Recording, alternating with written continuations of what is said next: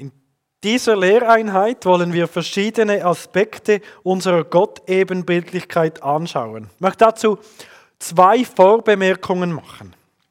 Zunächst, es ist schwierig, alle Weisen zu definieren, in denen wir Gott ähnlich sind. Und das Zweite, als Menschen gleichen wir Gott mehr als die übrige Schöpfung. In manchen Aspekten unterscheiden wir uns dabei sehr stark von zum Beispiel Tieren, in anderen etwas weniger. wir schauen ein paar Aspekte an. Da ist zumal, zum einen mal der moralische Aspekt. Wir sind für unsere Handlungen moralisch verantwortlich.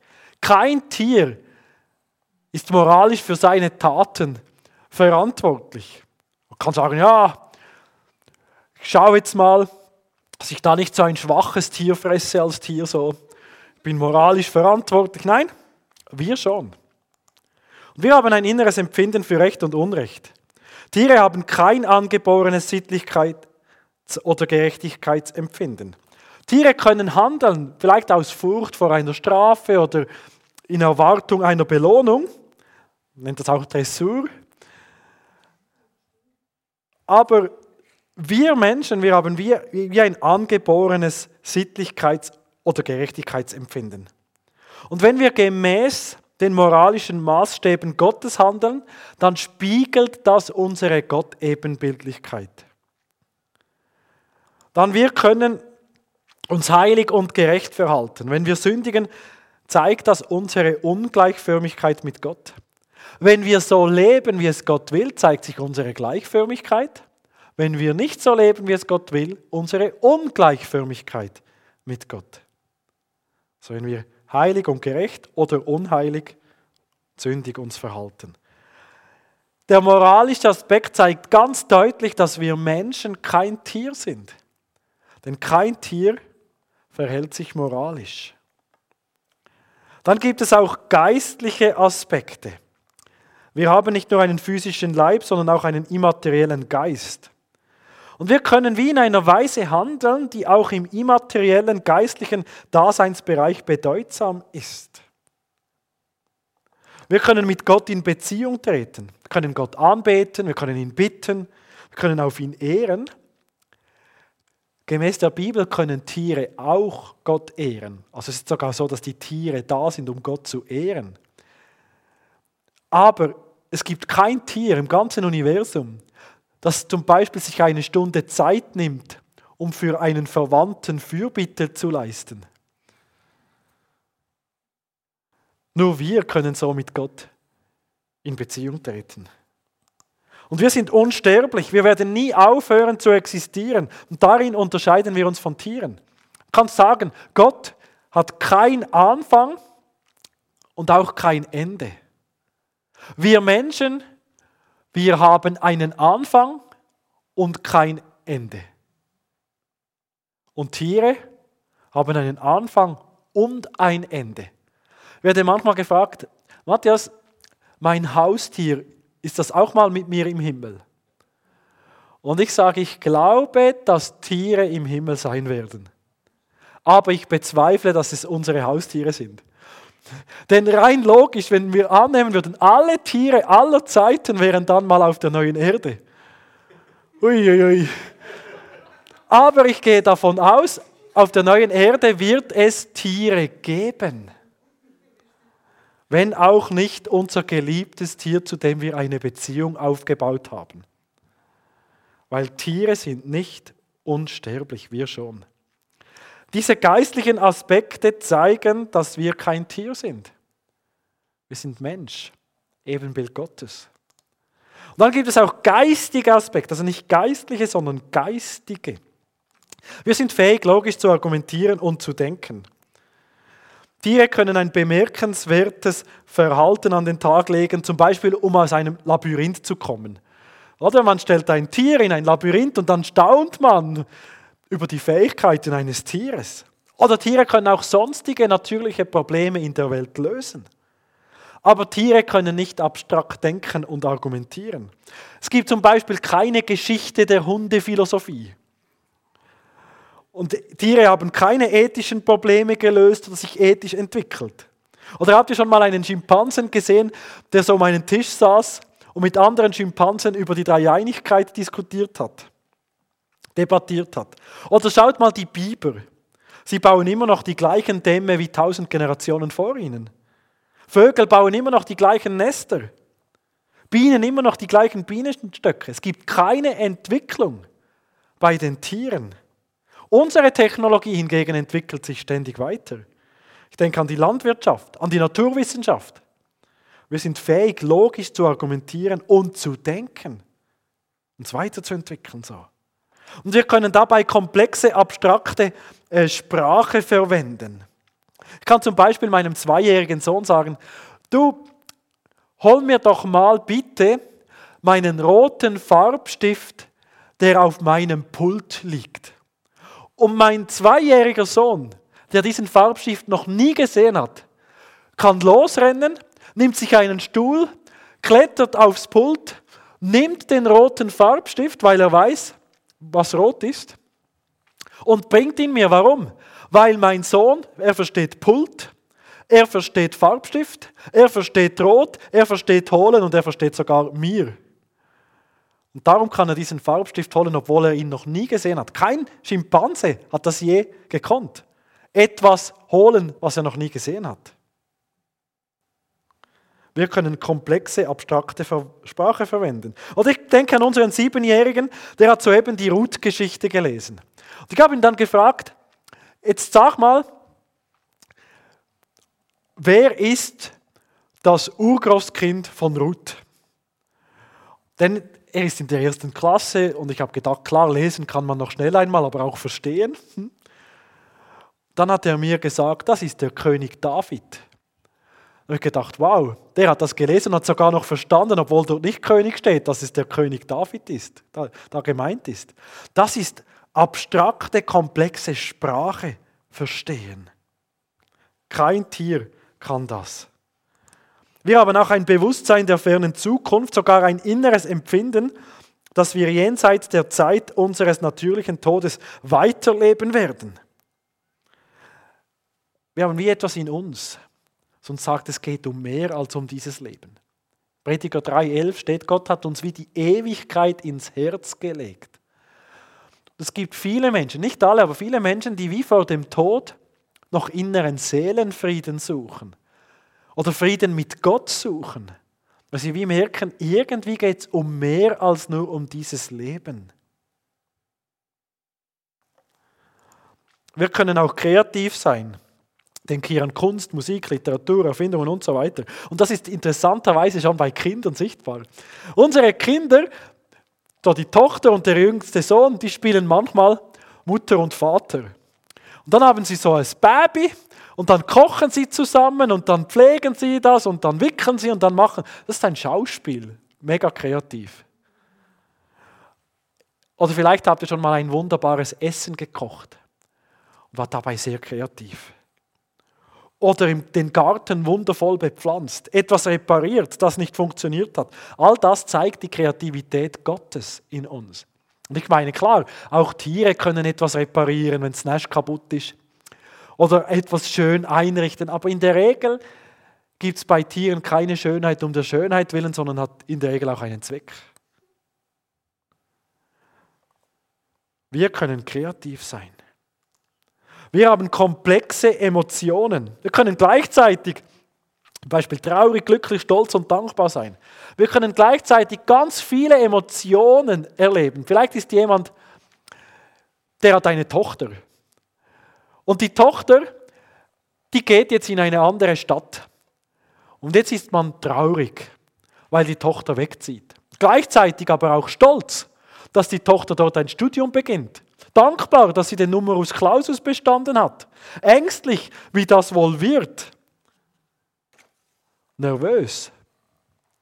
Und glücklich, dass jetzt ein nächster Meilenstein in der Erziehung erfolgt ist. Und so können wir unglaublich viele Emotionen auf einmal erleben. Auch Tiere können Emotionen erleben, aber ich glaube, diese Komplexität, die wir erleben können, erlebt kein Tier. Es gibt auch beziehungsmäßige Aspekte. Wir können eine tiefe zwischenmenschliche Harmonie erleben. denke hier an die Ehe, speziell an die Sexualität. Eine so tiefe Harmonie ist meines Erachtens in der Tierwelt nicht bekannt. Diese Verbundenheit, diese Harmonie.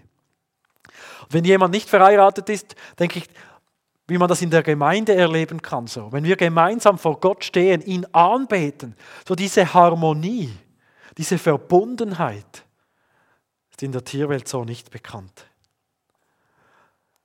Als Männer und Frauen sind wir gleichwertig, haben aber unterschiedliche Rollen. Auch darin sind wir Gottes Ebenbild. Gott ist ja in sich drei. Gott Vater, Gott Sohn, Gott Heiliger Geist. Gleichwertig aber unterschiedliche Rollen, ja sogar unterschiedliche Hierarchien. Und auch darin sind wir Gottes Ebenbild. Und wir haben das Recht, über die Schöpfung zu herrschen. Und interessanterweise ist es so, wenn Christus wiederkommt, dann gibt er uns sogar das Recht, über Engel Gericht zu halten. Kein Tier hat dieses Recht.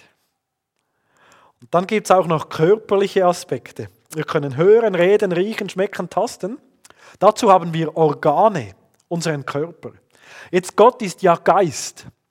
Und deshalb darf ich nicht sagen, ja, Gott hat einen Körper und wir auch und darum sind wir Gottes Ebenbild mit unserem Körper.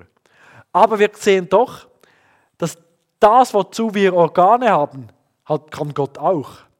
Keine Ahnung, wie Gott hört, wie er riecht, wie er ähm, schmeckt, wie er sieht. All das, wie er redet. Es gibt Bibelverse, wo all das zum Ausdruck kommt bei Gott. Wie genau Gott das kann, weiß ich nicht. Er ist Geist. Aber ich wage doch zu sagen, dass wir mit unserer Körperlichkeit Ebenbild Gottes sind. Also dass unsere Körperlichkeit auch zu Gottes Ebenbildlichkeit gehört. Zumindest ist unser Körper fähig, Gott in sich aufzunehmen. So. Also Jesus konnte den menschlichen Körper annehmen und Gott bleiben. Und da sehen wir, dass unsere Körperlichkeit wie passt zur Gott-Ebenbildlichkeit. Und es ist auch so, dass wir in Ewigkeit auch einen verherrlichten Leib haben werden. Also irgendwie brauchen wir wie den Körper, um Mensch zu sein. Ebenbild Gottes. Und wir können auch handeln, und dazu nutzen wir unsere Glieder. Wie Gott handelt, können auch wir handeln. Und wir können Kinder zeugen, gebären, die uns ähnlich sind. Und jetzt seht ihr, ah, das können aber Tiere auch. Und das ist ganz spannend. Man kann ganz grob sagen, die ersten Eigenschaften, da unterscheiden wir uns von den Tieren absolut in unserer Gott-Ebenbildlichkeit. Und in den letzten Eigenschaften ist das nur noch graduell. Ich sage es mal so, wir können hören, reden, riechen und sind damit Gott ähnlicher als die Tiere, die das auch können, aber anders. Oder wir können handeln mit unseren Gliedern. Tiere können auch handeln, aber mit unserem Handeln sind wir Gott ähnlicher. Und wir können Kinder zeugen und gebären so, die uns ähnlich sind und irgendwie sind wir damit auch Gott ähnlicher, wie wir sind so. Aber auch Tiere, sehen wir also, sind wie auch ein Stück weit Gott ähnlich. Ich kann vielleicht sogar behaupten, dass hochkomplexe oder höher entwickelte Tiere Gott ähnlicher sind wie, sage mal, niedrig entwickelte Tiere oder so niedrige Formen von tierischen Lebewesen. Es gibt aber in der Bibel nirgends eine Stelle, wo steht, dass ein Tier ein Bild im Bild Gottes geschaffen worden ist. Nur der Mensch kann zu größerer Gottähnlichkeit heranwachsen. Und genau das können wir. Wir können Gott immer noch ähnlicher werden. Zwei, drei Beispiele. Zum Beispiel unser sittliches Empfinden kann durch die Bibel, durch Gebet gestärkt werden. Und wir merken, aha, so möchte Gott, dass ich lebe und ich werde so Gott noch ähnlicher. Unser moralisches Empfinden kann immer mehr und mehr die Heiligkeit Gottes widerspiegeln. Oder unser Empfinden für die Zukunft, das nur wir Menschen haben, Tiere ja nicht. Das können wir sogar noch verstärken, indem wir uns bewusst werden, Jesus kommt wieder. Indem wir zum Beispiel Schätze im Himmel sammeln. Tiere sammeln nur Schätze auf dieser Erde. Aber wir können Schätze im Himmel sammeln. Und wir können nach zunehmendem himmlischen Lohn trachten und so weiter. Und ich möchte an dieser Stelle jetzt noch einmal an die vier Stadien der Gottebenbildlichkeit erinnern, der ersten Lehreinheit. All diese Punkte, die ich jetzt ausgeführt habe, könnte man auch in diese vier Stadien eingliedern. Und dann merken wir, mh, unser aktuelles Stadium, so nach dem Sündenfall, da ist vieles auch nicht mehr so, wie es mal war oder wie es sein könnte. Zum Beispiel das, was uns als Person ausmacht. Wir sind Person mit Wille, Denken, Fühlen, wir haben eine Körperlichkeit, aber gerade das erleben wir manchmal auch sehr spannungsvoll.